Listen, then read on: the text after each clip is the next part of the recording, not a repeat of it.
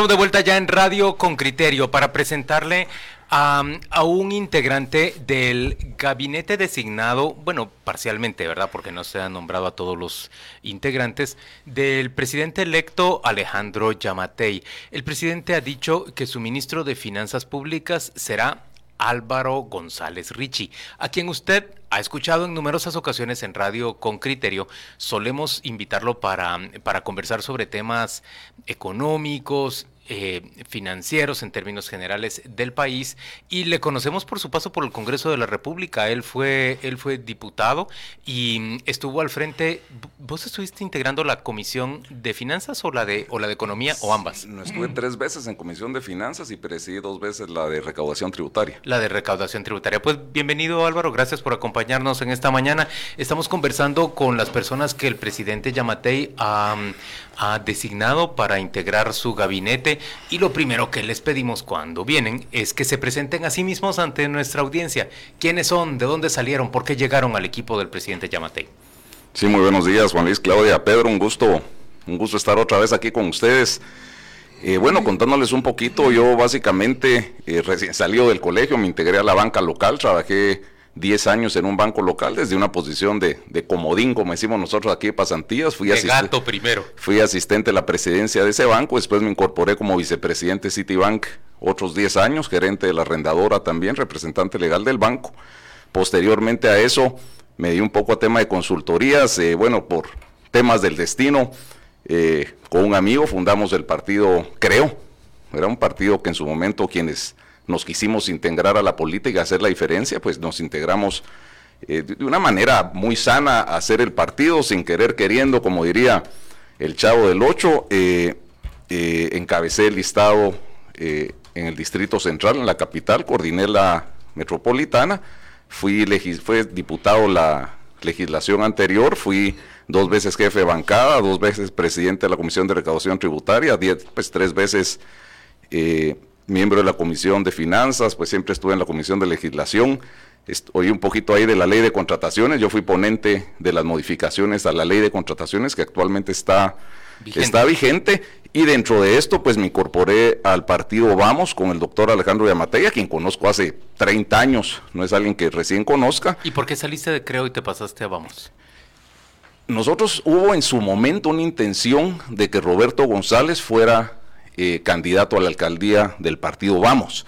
Entonces tuvimos algunas reuniones, la idea en ese entonces pues fue que Canela, como lo conocemos acá, eh, pudiera tener la posibilidad en ese entonces, pues lo vimos muy claro, eso fue antes de que muriera el alcalde Álvaro Arzú, de que con Yamatei pudiera ganar la alcaldía. En el momento que el alcalde falleció, Roberto González decidió ir por su lado, eh, pues nosotros, en nuestro caso, se denominó a Pedro Brolo, pero yo ya llevaba tiempo trabajando el área de la mesa de finanzas del partido. Y eh, realmente yo no tenía mayor intención de integrarme a la municipalidad, no me he visto yo como un servidor público en tema municipal, al Congreso pues tampoco me llamó la atención. Otra vez creo que ya pagué, que ya pagué peaje estando ahí los, los, los cuatro años y eh, siempre me llamó la atención el Ejecutivo. Yo creo que si al final del día vengo de la banca, eh, fui diputado, también se me olvidó decirlo, soy consultor del Banco Mundial y del BID al Ministerio de Finanzas en el 2017 y 2018. ¿En qué áreas específicas? Específicamente en el tema de préstamos, eh, tema de donaciones también, de ejecución de donaciones, tema también de cabildear algunos préstamos que teníamos pendientes en el Congreso. Y entonces conozco el Ministerio, conozco el Congreso y conozco el sector privado y creo que ahorita pues de alguna forma es un buen momento de poner todo junto y tratar de generar ese cambio que creo que todos los guatemaltecos estamos pidiendo. Eh, Álvaro, eh, eh, tus antecesores, me refiero a tus antecesores, ministros designados que han pasado por aquí, han afirmado que han estado dos o tres años en las mesas que, que hizo el partido Vamos y que han tenido absoluta libertad para nombrar a sus viceministros y al personal de confianza. Tu caso en finanzas. Sí, bueno, te cuento que, que también al conocer algunas de las de los casos donde nombran un ministro, pero le nombran a uno de los viceministros, yo sí fui muy claro con el doctor Alejandro Yamate, lo cual él accedió no solo conmigo, sino con las personas que han salido de las mismas mesas de trabajo, en que cada quien iba a conformar su equipo. En el caso mío, eh, yo sí voy a conformar mi equipo, ya tengo a los diferentes viceministros que me van a acompañar en esta, en esta gestión.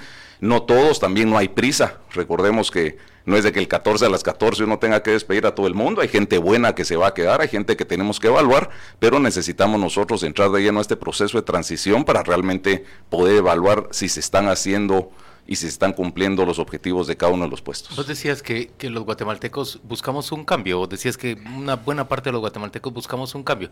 Desde tu punto de vista, ¿en qué consiste ese cambio y, cómo querés trabajar en ese cambio?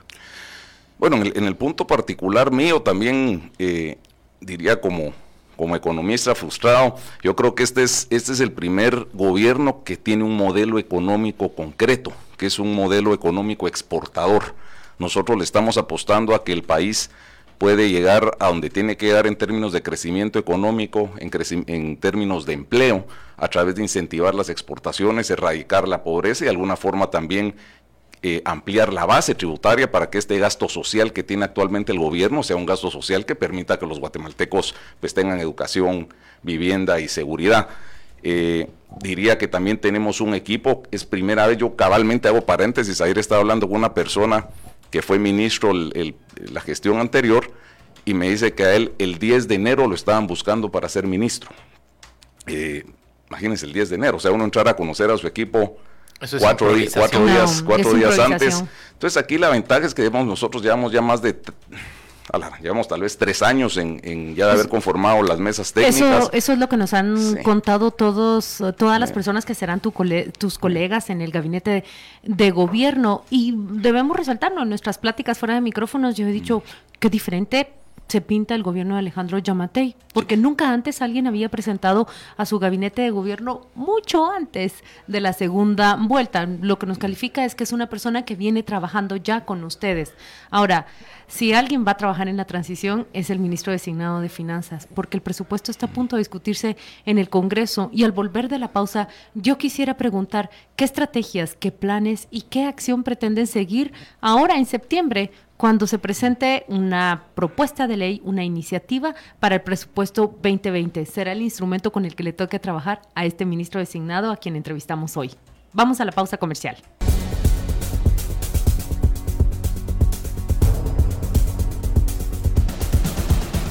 Estamos de vuelta en Radio con Criterio y estamos conversando con el ministro designado para Finanzas Públicas. Se, trata de Álvaro González Richie, quien se ha presentado ya ante nuestra audiencia y nos habla de, de, un modelo claro, dice él, definido de parte del gobierno del presidente Yamatei. Él habla de un gobierno, de un gobierno con modelo exportador, que lo que se busca justamente es incentivar la exportación. Em, eh, en términos concretos, ¿en qué áreas cree el gobierno del presidente Yamatei que puede incentivarse esa exportación? Bueno, tuvimos una reunión hace, diría, un par de, unos días, creo que fue el sábado inclusive, eh, en la Gexport, y nos reuníamos con ellos cabalmente para que nos dieran propuestas concretas, la cual ellos tienen un estudio ya muy bien hecho hace bastante tiempo. Eh, es más, Antonio Maluf, que va a ser el, ministro de Economía, ha sido presidente de la Gexport y vemos nosotros mucho tema de exportación en el área de servicios, call centers, por ejemplo, en el tema agrícola vemos nosotros que hay que también eh, fortalecer tema, por ejemplo, que Estados Unidos abre el mercado del aguacate. Eh, hay, muchos temas en los cuales nosotros podemos eh, buscar financiamiento para que diferentes personas que dedican a la agricultura tengan acceso, acceso a exportar. El, el, mercado de las berries, por ejemplo, es algo que no hemos nosotros logrado entrar de una forma adecuada. Eh, y otra vez, ¿qué es lo que pasa? Que la balanza comercial deficitaria que tenemos, en donde estamos para el 2019, este año hablando nosotros de que estamos importando alrededor de 20 mil millones de dólares y exportando 12 mil millones de dólares. Nosotros, ¿qué es lo que queremos hacer? Nivelar la balanza eh, comercial, pero eso lo tenemos que hacer cabalmente con una política monetaria, cambiar y crediticia, que tal vez ahí es donde entra el ministro de Finanzas como pues, que también conforma parte de la Junta Monetaria. ¿Vamos a hacer la evaluación? Eh, yo, te, yo te diría que no, no, no, no hay ninguna idea de evaluación. Yo creo que al final del día... Eh, Pero yo oigo que los exportadores todo el tiempo están pidiendo que vayamos hacia la devaluación para mejorar nuestra competitividad. los competitivos. Sí, sí, bueno, lógicamente eh, no podemos estar subvaluados como estuvimos nosotros hace, hace un año y pico, tal vez al 730 eh, tengamos con un, quetzal al 7.30 por, por un dólar, porque eso sí es desincentiva las exportaciones, pero eso no quiere decir también que nos vayamos nosotros a tipos de cambio fuera de las políticas macroeconómicas que sí tiene el Banco Central. Recordemos que quien preside la Junta Monetaria es el presidente del Banco Central y los modelos que ellos han seguido para mantener un tipo de cambio estable obedece cabalmente a la inflación y otros factores, pero otra vez no va a haber intervencionismo, o sea, no es nuestra función, por así decirlo, intervenir o pedir que se devalúe la moneda. Yo quisiera regresar a la pregunta que planteé y se refiere a las estrategias, las acciones que pueden tomar en este periodo de transición, justamente cuando se debe discutir en el Congreso de la República el presupuesto 2020, que va a ser su instrumento principal de trabajo. Bueno, sí, eh, llevamos ya no es, que nos, no es que nos hayamos adelantado a la victoria, pero ya llevamos inclusive desde antes de las elecciones de tener reuniones eh, con el presidente de la Comisión de Finanzas, con el ministro de Finanzas y también con algunos personeros de la SAT. Si hemos estado revisando el presupuesto, recordemos que la elaboración del presupuesto que hace la mesa técnica del Ministerio de Finanzas la hace con base a lo que manda el Banco Central. Entonces es un presupuesto eminentemente técnico en términos de inflación, de, pues, de un montón de cosas y también obedece a los ejercicios de presupuesto abierto que hace con los diferentes ministerios. Eh, el Ministerio de Finanzas es difícil que cambie el presupuesto a petición de nadie, porque ellos de alguna forma sí tienen un sustento muy técnico eh, de qué hacer. Yo, por ejemplo, lo he revisado, yo cuestiono un poco las metas de recaudación, porque vamos nosotros ya siete años de que al final del día no se llegan a las metas de recaudación y eso genera problemas de restricción de gasto, de inversión, de un montón de cosas, que es lo que va a empezar a pasar ahorita cuando se están hablando de brechas de entre 2.500 y 3.000 millones de quetzales para fin de año. Pero va a entrar ahorita la mesa política, que diría yo que es la mesa más complicada, porque la mesa política, que es la Comisión de Finanzas, no necesariamente está viendo los aspectos técnicos del Banco de Guatemala, sino políticos como de alguna forma pues llevan obras a sus distritos y otra serie de temas.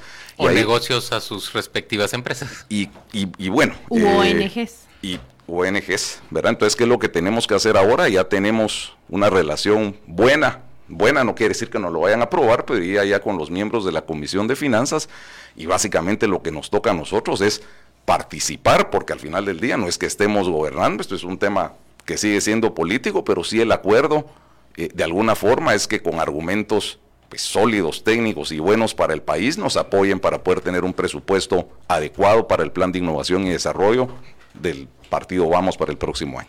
Eh, eh, Álvaro, ah, eh, eh, yo he leído unas declaraciones tuyas, o a ciencia recuerda, muy enfáticas con que fuera el superintendente de administración tributaria.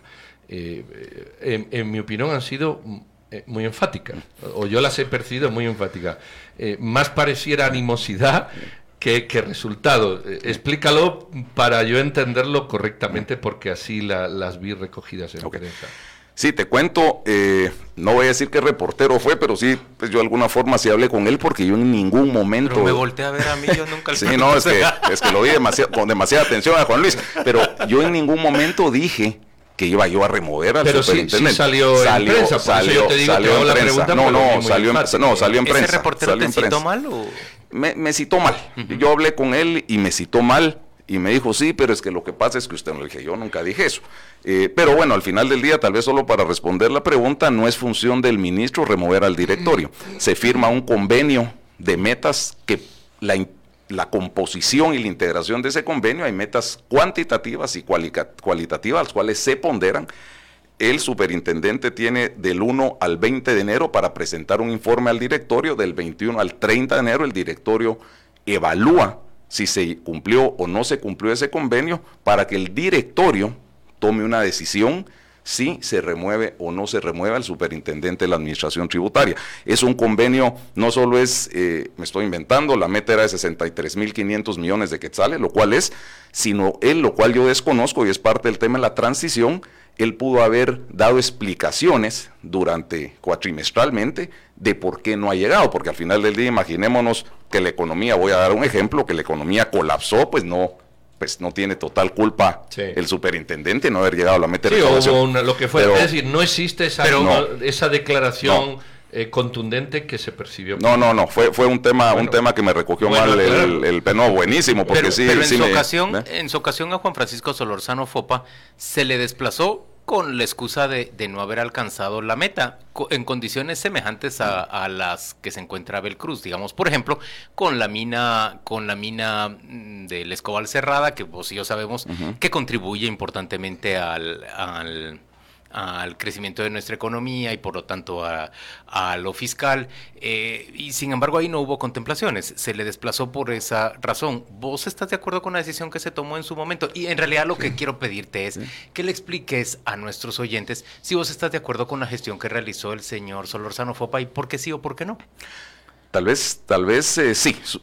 Pongamos la primera parte. Lo que pasa es que no conocimos nosotros la totalidad de la evaluación del directorio. Tal vez solo para ilustrar un poquito. Solo el final. Hay un como, pues, una tablita, ¿verdad? Donde realmente 80% es cuantitativa y 20% es cualitativa. De ese 80, sí, el superintendente de la administración tributaria la justificó, entonces lógicamente puede ser que de los 80 tenga 70 o tenga 60. Si él no la justificó, tiene cero. Es como que yo no entregué mi deber en el colegio, pues al final del día me pusieron cero. Entonces, no conocimos a fondo realmente cómo se evaluó en términos del directorio la gestión del superintendente Solor Fopa. Eh, habría que conocerlo para saber si realmente fue una decisión justificada, porque el tema de no haber llegado a la meta de recaudación pudo haber sido uno de los factores. Eh, en el tema, si yo estoy de acuerdo otra vez, realmente tendría que sentarme a ver cómo lo evaluaron, a ver los informes que presentó, a ver cómo lo justificó. Pero, para por ejemplo, la política suya de, de, de, llevar a lo penal el cobro de los impuestos impagos. Eh, ¿Lo ves positivo, lo ves negativo? ¿Cómo lo ves? Explícaselo a la ciudadanía. Sí, miren, yo, yo, yo lo que veo es que judicializar la recaudación eh, benefició al país en el corto plazo, porque sí se recaudaron 4.500 millones de quetzales, eh, pensemos en un periodo corto, pero básicamente este temor a la SAT lo que hizo es que restringió la economía. Eh, si nosotros lo vemos con un ejemplo claro, por ejemplo, el crédito bancario al sector privado, que generalmente crecía entre 13 y 15%, o sea, era lo que los bancos le prestaban a las empresas. Todos los años, pues si este año prestaron 100, pues el otro año eran 115, vimos nosotros que cayó inclusive al 3%, o sea, las personas y las empresas, perdón, las empresas, no las personas, eh, ya no estaban pidiendo dinero al banco, ya no se querían endeudar, porque comenzó una... Eh, fiscalización retroactiva en donde hay casos de empresas que habían venido funcionando de una forma, les agarraron o les encontraron algo que no pudieron justificar o un hallazgo, se fueron con un delito continuado cuatro años atrás, los intervinieron y pensemos que si la empresa no cerró, aún siguen problemas muy serios, en problemas con el organismo. Pero ¿cómo hace el fisco para obtener unos los recursos de, por ejemplo, de, de las empresas que por ocho o diez años eh, han regateado el pago de sus impuestos o que fingen que contratan eh, préstamos en el exterior para mantener allá sus los productos de las ventas de, sus cosechas o cualquier cosa y, aquí hacen como que nada. ¿Cómo, hace el fisco si no es judicializando? Bueno, yo creo que para empezar hay que detectarlo y no sencillamente como estamos nosotros ahorita, porque no es que te agarren y te multan y pagas. Aquí lo que pasa es de que se quedan entrampados por años, años y años. Entonces yo creo que esto hay que tener un pacto fiscal definitivamente, hay que tener consensos. Aquí nos hemos concentrado nosotros mucho en tema de la SAT de comenzar de abajo para arriba, en decir, bueno, si vamos a la terminal, vamos a ver cómo nos paga el vendedor de tomate que le vende probablemente a la persona que los lleva a su casa, en lugar de ver realmente por qué no vemos nosotros el que lleva las camionadas de tomates y está pagando. Entonces, otra vez, aquí tiene que haber un tema que lógicamente tiene que terminar en un tema penal, que es la obligación, por así decirlo, de la SAT, pero sí tenemos que tener nosotros clarísimo que sí tenemos que fiscalizar, tenemos que encontrar, tenemos que acordar eh, para que la gente pague, no de una vez venir y cerrar la empresa sino solo lo que tenemos que ver es que esta gente pague, tenemos que llegar a alguna negociación para recuperar esos recursos eh, digamos, en un corto plazo y no tenerlos cuatro, cinco, seis años o más, que es lo que vemos nosotros ahorita en empresas que están intervenidas con muchos años con los recursos de alguna forma paralizados en el Ministerio Público. Al ministro de Finanzas le toca prácticamente cuidar la llave o el candado de nuestros recursos públicos. 89 millardos es el presupuesto del año 2019 y apenas ha incrementado en cosa de 3-4% la propuesta para el 2020, 40% destinado esencialmente, dijo el ministro de Finanzas actual, para eh, proyectos de desarrollo. Pero lo que llega a los ciudadanos es otro tipo de decisiones. Por ejemplo, mucho antes de las elecciones estábamos discutiendo comprar o no los aviones Pampa 3. Yo le pregunto al ministro designado, ¿qué opinión tuvo sobre ese asunto. Sí, bueno, en, términos, términos de presupuesto, ¿qué es lo que pasa? Para efectos reales, solo para que los radioescuchas tengan una idea. Hay mucha rigidez. Hay un 10% con lo cual se puede eh, hacer algo. 90% de todo el presupuesto está comprometido. Eh, ¿Qué quiere decir? Que nosotros no hay suficiente dinero para inversión, no hay suficiente gasto social, faltan muchísimas cosas y aunque ahora los 92 mil millones que vienen para el año 2020, que es lo que propuso eh, la mesa técnica del Ministerio de Finanzas, de verdad que aunque el número absoluto es alto, o sea, porque realmente uno piensa en 92 mil millones, o sea, cuando nosotros hace 4 o 5 años eran 60 mil millones, aún, aún así nosotros tenemos un presupuesto paupérrimo para el Producto Interno Bruto que tiene Guatemala. Nosotros tendríamos que tener un presupuesto de 120 mil o 130 mil millones. Pero eso cómo lo vamos a hacer si para nosotros... Para con América Latina, para, no, para irnos a otro lado. Hablábamos acá nosotros de la carga tributaria. Bueno, la carga tributaria en Guatemala es de 9.6%, en Haití es de 14%.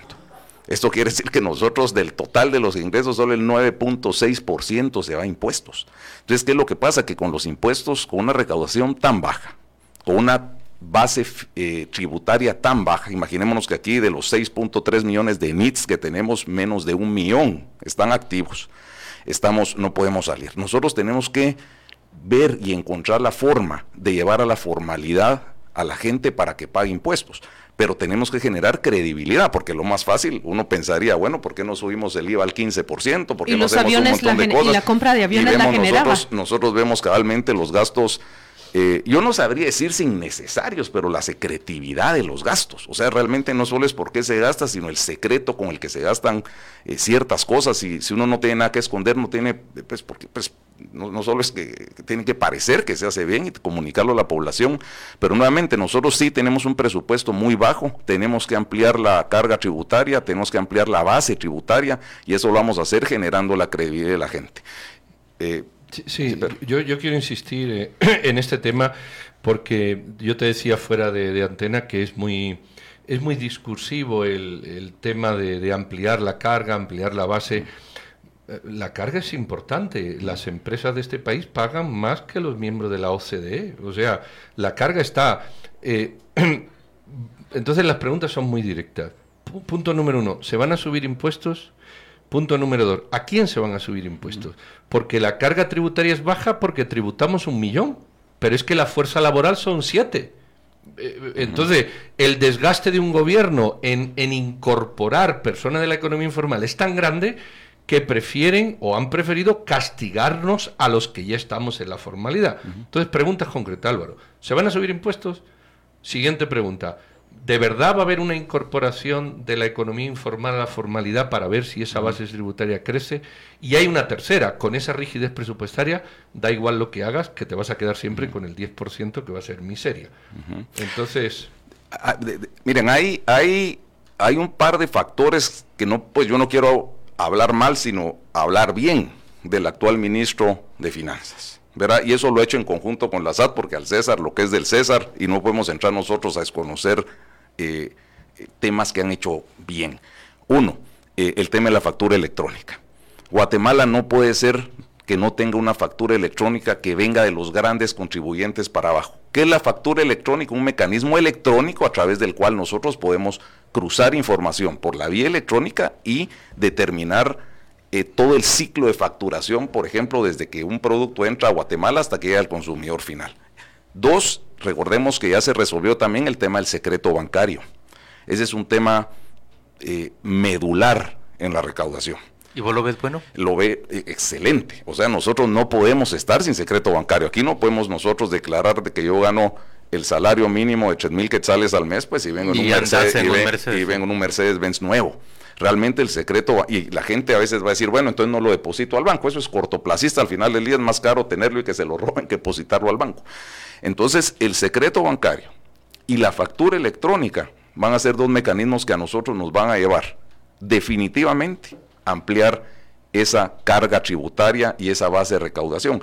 Pero algo bien importante, porque yo también, pues también diría que soy un ciudadano común y corriente, tenemos que tener credibilidad en el gobierno.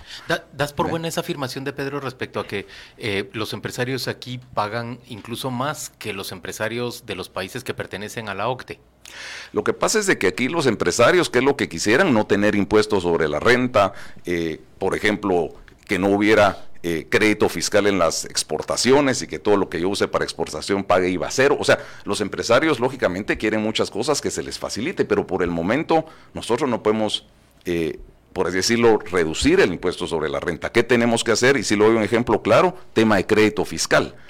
Nosotros tenemos alrededor de 2.300 millones en el Banco de Guatemala, que es para crédito fiscal, que a la vez es capital de trabajo para las empresas. Entonces nosotros tenemos que buscar ese mecanismo que ya lo tenemos, porque es la misma factura electrónica, eh, lo que nos va a facilitar a nosotros que si yo soy un exportador pueda recibir de inmediato mi crédito fiscal de vuelta y que después venga la fiscalización. Álvaro, Pero ¿y los impuestos se van a subir o no? Los impuestos no hay ninguna eh, estrategia en el corto plazo de tocar los impuestos. O sea, los impuestos, lo que es IVA, lo que es ISR, definitivamente lo hemos hablado con el doctor Alejandro Yamatei, no es el momento. O sea, nosotros ahorita tenemos que ni cambiar IVA, la ni percepción. ISR, pero viene una reducción en el precio de los combustibles. ¿Ves posible un impuesto a, a la distribución, un incremento a la distribución de combustibles, por ejemplo? Mira, yo creo que sí Telefonía hay, celular, por ejemplo. eh, yo sí veo que hay tal vez cuatro impuestos y, y de verdad lo voy a lo voy a mencionar aquí con el riesgo que crean que se va a hacer, pero pero no es así. O sea, lo estoy diciendo ajá. porque son Es- análisis. espacios de oportunidad. Nosotros aquí en Guatemala estamos hablando de alrededor de 2 mil millones de galones de combustible al año, de los cuales se pagan 4.78, creo que es lo que se paga del impuesto de derivados del petróleo. Si nosotros hiciéramos un impuesto temporal de dos quetzales por galón, pensemos que nosotros estaríamos subiendo 4 mil millones de quetzales en recaudación por ese impuesto que si nosotros lo destinamos directamente a carreteras, o sea, si lo que se recaude va directamente a carreteras, habría O- que a analizar. salud. ¿Por qué no pensar también? Ya dijiste uno. o sea, vos- Ya dijiste sí, uno, do- te doy, faltan sí, tres. no, doy el ejemplo. O sea, o sea, lo que voy es pero que vayan con destinos específicos. Entiendo, ajá. Dijiste Eh, tres espacios de pensemos cuatro otra espacios vez, de oportunidad. Pensemos un, un impuesto a las, tele- a las por línea telefónica eh, celular. Tenemos nosotros aquí, se habla de 23 millones de líneas. Pensemos otra vez, o 20 millones, redondeémoslos. Las telefónicas tienen mucho poder político y eso que- nunca se ha logrado. pero cinco quetzales al mes son 100 millones eh, al mes. En 12 meses serían 1.200 millones de quetzales. ¿Verdad? Pensemos nosotros en otros países, aunque eso no ha funcionado, pero lo voy a decir también, porque lógicamente son temas que uno analiza, los impuestos a los cheques. ¿Verdad? Se han generado impuestos. Yo sé que en Chile no ha func- pues, No funcionó. ejerció, no funcionó, pero pensemos en ese impuesto. Pensemos otra vez aquí nosotros en temas de remesas. Remesas estamos hablando nosotros de 11 que el otro año vamos a estar llegando a 11 mil millones de dólares de remesas, es casi el equivalente to- al total de las exportaciones. O sea, Donald nosotros, Trump mediante, ¿verdad? eh, primero Dios, o sea, no, no, no, no nos pasa nada. Eh, algo que se pudiera, por mínimo que sea las remesas o la combinación de los cuatro. Lo que pasa es de que si nosotros ahorita no tenemos los ingresos suficientes para poder invertir en, y pensemos otra vez, volvamos al modelo exportador. El modelo exportador, fuera de lo que es, eh, pensemos en tipo de cambio, necesitamos infraestructura. Necesitamos nosotros por lo menos 3.000 kilómetros de caminos rurales para facilitar a que la, que la gente que está realmente produciendo pueda llegar más cerca del consumidor final. Eh, pero, o sea, estoy diciendo esos Eh, Espacios de oportunidad, sí. combustible, telefonía celular, Remesas remesas, y bancos. Bancos. Muy bien, don Álvaro González Richie, gracias por acompañarnos esta mañana en Radio Con Criterio, gracias por, por asistir. Han venido ya, con este llevamos el cuarto ministro designado de- del gabinete del, del presidente Yamatei. A ver, Álvaro. Sí, solo, solo para terminar, porque eso no lo mencionamos cabalmente, eh, la importancia de tener a, to- a casi todos los ministros ya definidos. Realmente lo que nos falta... ¿Por qué falta el ministro de Comunicaciones y el de Gobernación?